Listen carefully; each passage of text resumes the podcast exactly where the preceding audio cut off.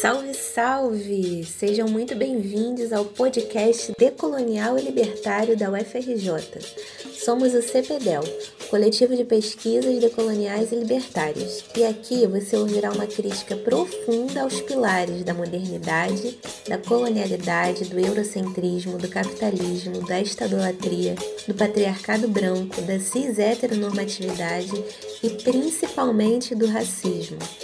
Tudo isso a partir de uma perspectiva negra, indígena e anarquista. Nos visite também nas nossas redes sociais, basta procurar por CPDEL UFRJ. Sem mais delongas, vamos à aula de hoje com a palavra Wallace de Moraes, nosso professor e orientador. Saudações decoloniais e libertárias.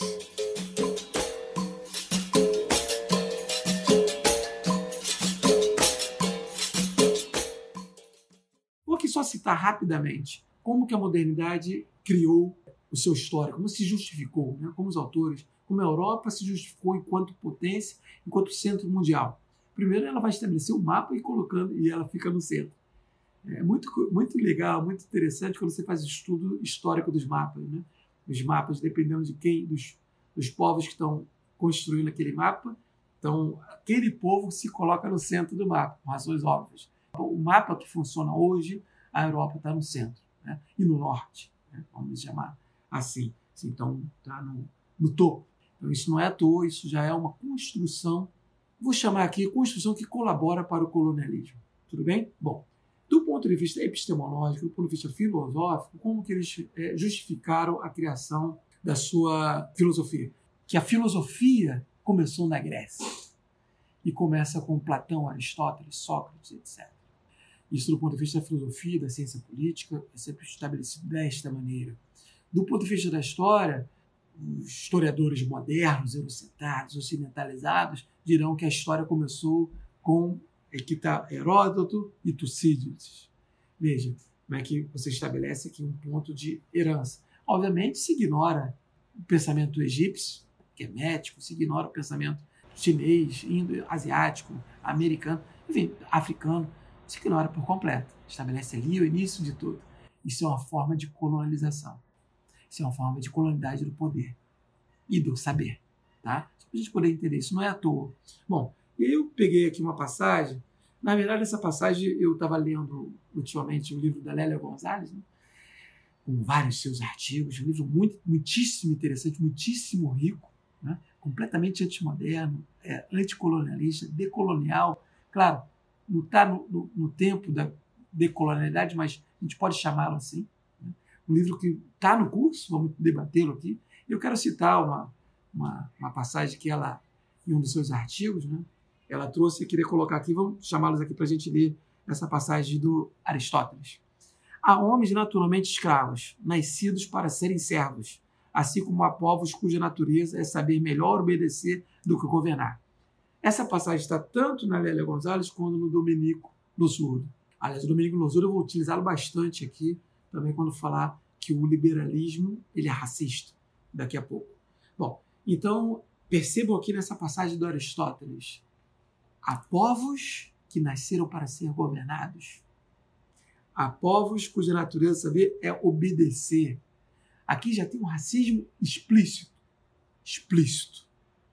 E é por isso que esse é a base do pensamento filosófico moderno eurocentrado.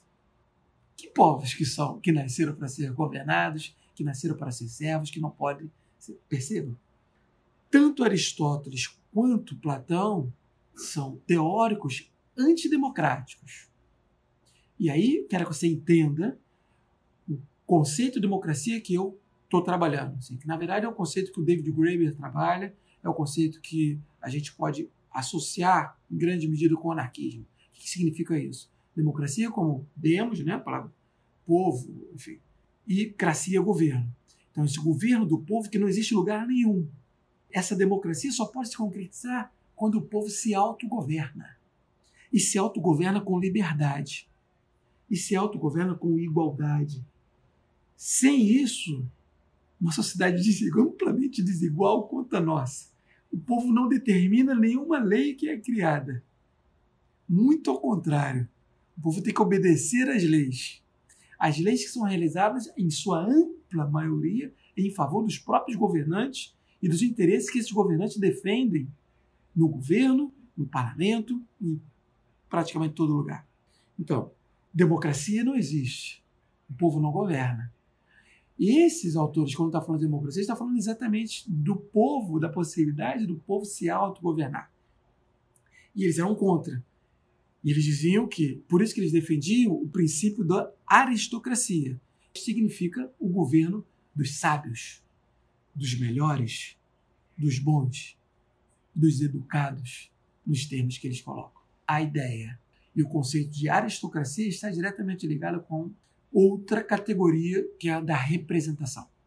Você parte do princípio da negação de que o povo não pode se governar, porque ele é incapaz, porque não tem mérito, porque não tem saber, porque nasceu para ser servo, porque nasceu para ser escravo, porque nasceu para ser governado. Esse é o princípio que está posto ali. E que a modernidade vai abraçar com toda a força e vai trazer até os dias atuais. Mas pior do que isso, ela vai tergiversar. Isto é, ela vai negar a democracia, vai estabelecer um princípio da representação que é antidemocrático do ponto de vista histórico. Recomendo algumas leituras, como David Graeber, como Depi Derry, que aliás é outro teórico fenomenal para discutir esse ponto, e vai chamar aquilo que a negação da democracia por democracia, por antífrase essa é a artimanha moderna. E que muita gente acaba reproduzindo esses valores conservadores, reproduzindo essa exclusão social. E é por isso que me encanta a teoria anarquista, a filosofia anarquista. Porque a filosofia anarquista parte do princípio de que o povo pode se autogovernar, porque não existe povo incapaz, porque todo povo tem capacidade, porque todo povo tem saber, todo povo tem possibilidade e não só ter possibilidade, todo povo deve se governar. A ideia do autogoverno, da autogestão, da ação direta, sem necessitar de uma representação. É isso que o anarquismo é encantador. E é isso que o anarquismo pode contribuir demais para a luta antirracista você que nunca ouviu falar do anarquismo, aliás, ou que ouviu falar do anarquismo por coisa das piores do mundo, saiba um pouco quais são os princípios do anarquismo pelos anarquistas. Eu vou apresentar alguns vídeos também aqui sobre teoria e filosofia anarquista, tá? para que você saiba e compreenda e não, não fique reproduzindo preconceitos e racismos epistemológicos contra muitos daqueles que lutaram por muitas coisas é, muitos direitos pelos, pelos trabalhadores. Aliás, um outro historicídio, que eu até falei no outro vídeo, mas vou repetir aqui. Outro historicídio é que o dia 1 de maio, que é o dia que caracteriza o dia do trabalho, ele ocorreu exatamente em função da, do enforcamento dos anarquistas que estavam lutando pela jornada de oito horas de trabalho em Chicago, nos Estados Unidos no século XIX. Então, por isso que eu gosto de incluir aqui os anarquistas também no, no sentido antimoderno. Então, qual é o legado desse pensamento? Qual o legado que esse pensamento antigo deixa para o pensamento moderno? É a negação da democracia, nestes termos que eu acabei de colocar para vocês. Além do pensamento dessa filosofia antiga, né, grega, acho que a gente tem que pensar também um pouco naquilo que foi construído nesse interregno entre a filosofia antiga e a época moderna. Vou citar alguns princípios aqui muito rápidos é, como resultado, como legados, melhor dizendo, para o pensamento moderno. Bom, então, primeiro, os grandes teóricos europeus, e a gente está falando só de eurocentrário, porque dentro da filosofia você não tem teórico nenhum, não tem pensador nenhum para eles, para essa visão ocidentalizada indígena negra. Não tem.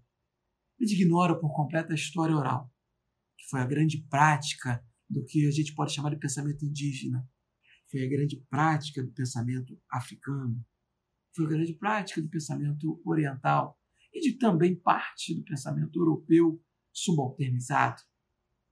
Bom, quais foram os princípios que eles vão estabelecer?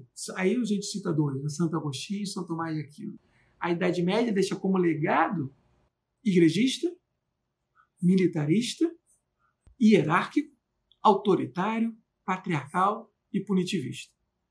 São sobre esses princípios que se estabelece a modernidade. Princípios igrejistas, por quê? Porque a Igreja Católica, concretizada pelo Império Romano para ampliar o seu próprio poder sobre as massas populares, justifica toda uma estrutura de sociedade hierárquica, toda uma adoração à autoridade, seja uma autoridade extraterrena, metafísica, seja uma autoridade representante dessa autoridade metafísica na Terra. E aí, é, aliás, o livro do Bakunin, Deus e Estado, é maravilhoso, eu recomendo para vocês essa leitura. É, vai explicar isso com maestria. Então, esses princípios de adoração de um Deus e depois de adoração dos representantes desse Deus na Terra, não é só adoração, é uma subordinação um temor. E tudo aquilo que se ensina nas igrejas, grande parte delas até hoje. Esses princípios igrejistas caminharam juntos com princípios militaristas. As cruzadas foram expedições militares sob o princípio religioso. Então as duas coisas estão casadas.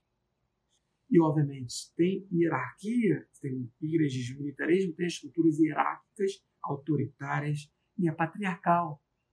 Por isso as mulheres, muitas mulheres, eu falei no outro vídeo, eu emiti aqui, muitas mulheres acusadas de bruxaria foram queimadas vivas na Europa.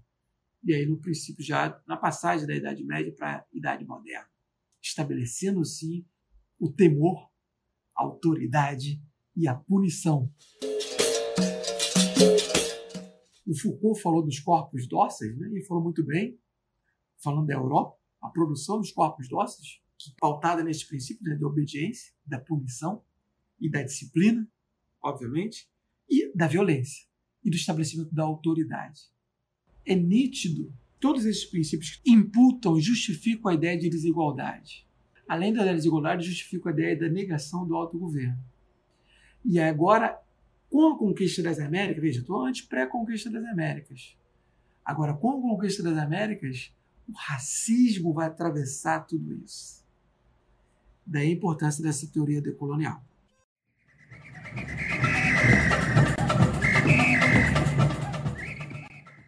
Chegamos ao fim de mais um episódio, pessoal. Eu espero que tenham gostado da aula de hoje. A bibliografia utilizada se encontra disponível aqui mesmo na descrição. Se puderem e quiserem, nos divulguem em suas redes sociais. Isso nos impulsiona a alcançar ainda mais pessoas com nosso conteúdo. E ah, não esqueça de visitar nossa revista de estudos libertários da FRJ e de acessar nosso site cpdel.fix.frj.br. Por último, como nos ensinam as perspectivas anarquistas e indígenas e do comunalismo africano, todo trabalho coletivo. Então, vamos aos participantes. Edição, roteiro e distribuição do podcast: Isabela Rodrigues e Morena Caldas. Edição do vídeo do canal do CPDEL no YouTube, que originou esse podcast: Andréia Nascimento e Pedro Vasconcelos. Transcrição do podcast, que já está disponível no site do CPDEL: Cello Latini. Pesquisa e conteúdo: Ana Luísa Fernandes, Isadora França e Júlia Gato, essa que vos fala. Divulgação: Caio Brauna Isabela Correia, Denise Andrade, Guilherme Santana e Lenilson Nóbrega. Direção-geral, Wallace de Moraes. Tchau, tchau e até o próximo episódio. Saudações decoloniais, antirracistas e libertárias.